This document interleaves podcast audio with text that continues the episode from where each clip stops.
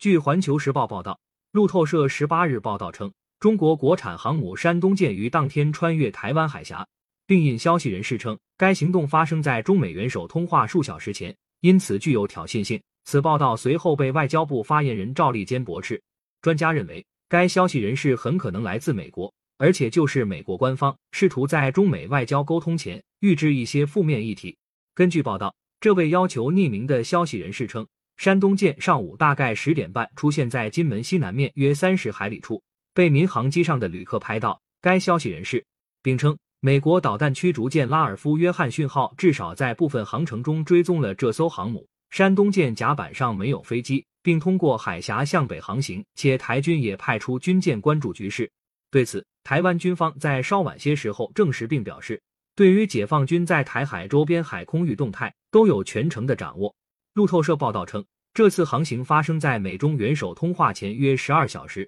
该消息人士表示，山东舰在离通话如此之近的时间内行动是挑衅性的。在十八日的例行记者会上，外交部发言人赵立坚表示，山东舰有例行的训练安排，不应与中美元首的沟通联系起来。其实，山东舰过台湾海峡并不稀奇，这已经是山东舰第四次穿越台湾海峡。此前三次分别发生在二零一九年的十一月以及同年十二月和二零二零年的十二月。军事专家宋忠平十八日对环球时报记者表示，此次山东舰返回大连船厂进行维护工作的可能性最大，就像车辆保养一样，经过一段时间使用后需要定期维护保养。航母的使用强度很高，经过一段时间的战备巡航，需要返回维修保障基地进行保养，因此走台湾海峡北上。这是很正常的事情，正如赵立坚所言，这是山东舰例行的训练安排。可疑的反倒是路透社报道中的这位消息人士，既知晓民航机上的旅客的行动，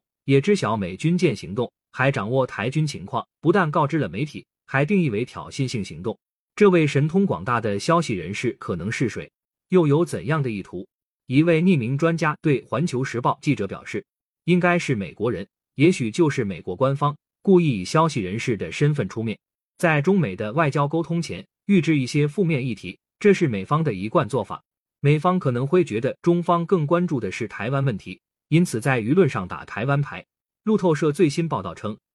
美国海军发言人 Mark Langford 中尉说，拉尔夫·约翰逊号于三月十七日当地时间根据国际法在台湾海峡上进行一次例行性的国际水域通行。值得注意的是。二月二十六日，拉尔夫·约翰逊号也曾过航台湾海峡，并公开炒作。当时，解放军东部战区组织兵力对美舰过航行动全程跟监警戒。这位专家表示，该消息人士指责中国军舰通过台湾海峡。事实上，中国军队通过台湾海峡于法于情于理都没有任何可以挑剔之处，反而是美国军舰在元首通话前夕通过台湾海峡，有何居心，值得深思。这位专家进一步指出。在当前国际社会高度关注俄乌局势，中国政府积极劝和促谈，中国民众也普遍呼唤和平的背景上，消息人士刻意挑起台海议题，制造紧张局势，其目的也值得深思。感谢收听羊城晚报广东头条，更多新闻资讯，请关注羊城派。